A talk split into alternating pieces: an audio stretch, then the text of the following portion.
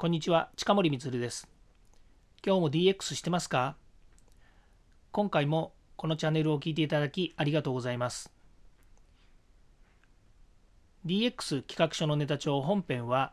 毎週水曜日に配信しています。そして番外編は毎日配信しています。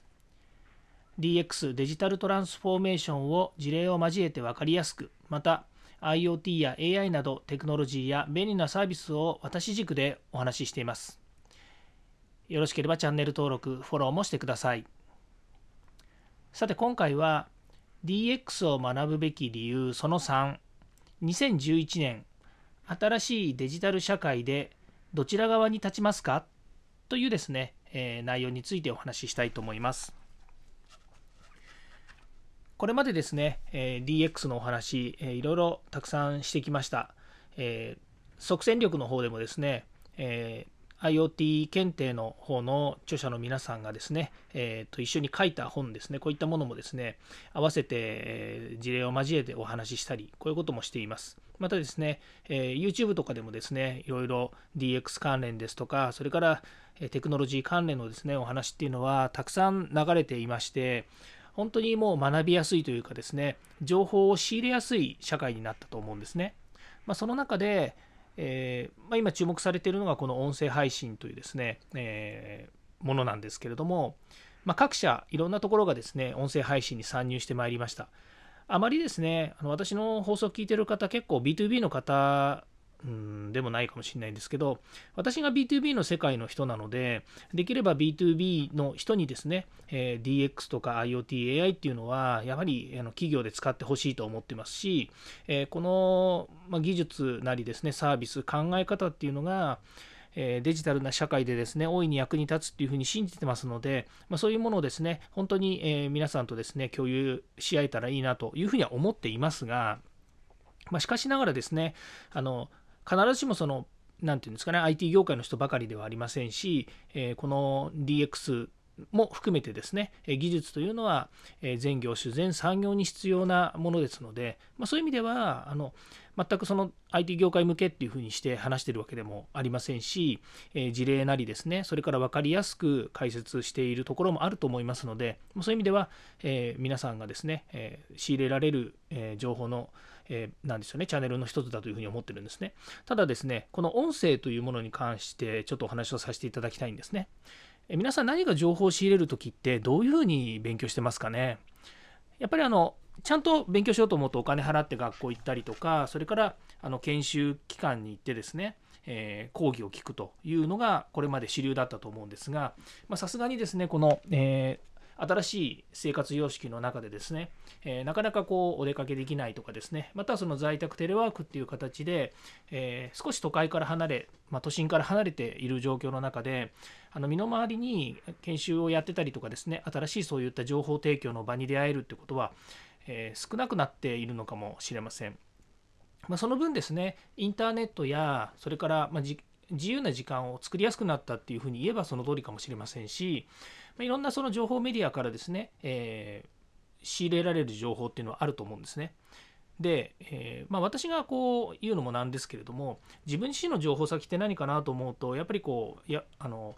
インターネットで情報サイトそれからまあ各いろんな SNS ですね私はもう Facebook がもっぱらあの多いんですけれどもあとはそのニュースメディアとかの、えー、そうですね、えーと、キュレーションサービスとかそういったところにやっぱり入ってるとメール飛んできたりとか SNS でその私の興味あるものが現れたりとかですね。あと SNS ですと、えー、私の知り合いとかからやっぱり貴重な情報とかが、まあ、早いものがどんどん飛んでくると、いずれにしてもですねそういうものってあのどっかしらでこうニュースになったりとかそれから誰かがこう、えー、もう現場で仕入れたものをですね情報発信してるっていう風になるんですよね。ですからまあ私個人としては自分が現場に行って、え仕入れた情報とか仕入れた内容ってものを皆さんに直接すぐにこう渡しているかっていうとそうですね Facebook とかでしたらまあ、なんでしょうお客様先で、えー、まあ、お話しできないこともありますのでお話しできる内容とかそれからあの例えば観光庁関係の、えー、新しくこう始まるいろんな事業ですとかそれからそういった、えー、まとまった資料とかですねこういったもののシェアっていうのはできると思うんですけれどもなかなかやっぱりこうえー、皆様が持っている情報をですね、瞬時に共有するなんていうのは、なかなかこの世の中できないんですよね。まあ、その中でですね、えー、あのまあ、YouTube もそうですし、それから、えー、と各そのテキストのメディアもそうなんです、ニュースもそうなんですけれども、結構やっぱり時間経ってから回ってくるんですよね。YouTube もあの本当にプロの YouTuber じゃない限りすぐその場で作ってアップするなんてなかなかできませんのでどうしてもその新鮮さが失われてしまう部分ってあると思うんですよね。で皆さんも自分でその YouTube やってる方は結構大変な思いをされてやってるかもしれないんですが私もですね YouTube については、えー、やろうかなというふうに思ってやったりもしてるんですけれどもなかなかですねこう大変なんですよね。その YouTube としてですねクオリティをちゃんと担保してこうアップするっていうのはなかなかできなくてですね。え、ま、その中でこの音声メディアっていうのはあの今注目をされているというふうに言ったのはですねあのまあ、例えばその Spotify とかですね、こういうポッドキャスト系の方がですね、今までずっとそのラジオとか、あまあ、あの日本ではラジオが特に有名なので、そのラジオがインターネットのチャンネルとしてですね、あのどんどんこうシェアさシェアできるようになっているっていうのとかですね、それから、まあ、古くからはその、えー、FMAM、えー、ラジオがこう主流だったわけですね。まあ、その中でインターネットラジオっていうのが、まあ、あの活気を浴びてくるかなと思ってたんですけど、まあ、なかなかそのインターネットのラジオ自体があの普及するというよりもその実際リアルなあの FM、AM 局のラジオがそのままインターネットに載ってますっていうのが日本の社会なんですよね。ただ、海外見渡すとですね、本当にもう海外はメディアとしてですね、あの主戦場になっていて、で、えー、まあ、調べれば調べるほどですね、日本はちょっとあの変わった社会だなってやっぱり思う、ガラパゴスかと思うぐらいのものなんですよね。その中で私がこう音声にやっぱり注目してるっていうのはあの耳の争奪戦っていうふうにですね、まあ、あのあるところで、えー、まあ、多分聞いたんだと思いますけれどもそういう言い方をしている中でですねいや本当にその自分の耳ってあの実はすごい空いてるんだなと思うんですよね。なぜかというとさっき言いましたように必ず何か情報を仕入れる時ってニュースとか、まあ、YouTube はそんなに見ないですけども、えー、実は IoT 関係ではその IoT ニュースっていうですねあの小泉さんという方がやってるあの、えーチャンネルはですね、すごくためになるので見てたりするんですけど、YouTube で見るのって僕、あのギター弾いてる YouTube とかですね、魚釣りしてる YouTube くらいしか見ないんですよね。で、あとはもう本当ニュースとか、あの官庁関係から回ってくる資料とかそれから、まあえー、まあ官庁関係というか文科省とかですねそういったとこもありますしそういうものばっかりなんですよ。あとはあのブログとかですね。あのそういったあのえー、なんでしょうね、えーと、皆さんが挙げているしあの、えー、コラムとかですね。そういったものを見ます。なので、えー、音声に関して言うと、例えば先ほどちょっとあの戻りますけれども、今、プライベートな人たちがみんな音声にこう注目してて、B2C の世界では音声なんですけど、B2B っていうのはやっぱりなかなかないんですよね。まあ、その中でこれから B2B が私は来るんじゃないかなというふうに個人的にまあ使えるチャンネルだなと思ってやってるんですけど、何が魅力かっていうと、やっぱり耳、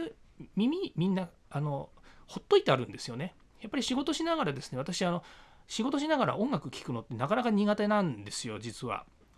ただ音楽聴くと実は頭が音楽の方に行っちゃうんですね。あのついついこうギターの音が気になっちゃってギターばっかり聴いちゃうのでなるべく音楽は聴かないようにしてるんですけどただラジオだけは聴けるんですね。別に音楽聴いてるわけじゃないのであの耳に流してられるんですよ。ですからまあ、皆さんとちょっと感覚が違うのかもしれないんですけれども私はあのラジオとかですねこの音声配信っていうのはすごく、えー、これからの、えー、期待値っていうのはあるんじゃないのかなというふうに思ってるんですね。まあ、その中で、えー、私がやっぱり考えているのはやっぱり教育なんですよ。で今回あの、えーと、今日ですねこの配信実は111回目なんですね。え、ゾロ目なんですよ。えすごくですねいい機会にこの話をしてるんですけどもやっぱり教育とか研修とかですねそういうのも今までリアルな教育とかそれからハンズオンとか実践とか、えー、そうですねその動画とか e ラーニングとかありますけれども、まあ、それに加えてですねこれからは音声っていうのが新しいチャンネルにあってもいいんじゃないのかなというふうに思ってるんですね。その企業向けのものっていうものなんですけど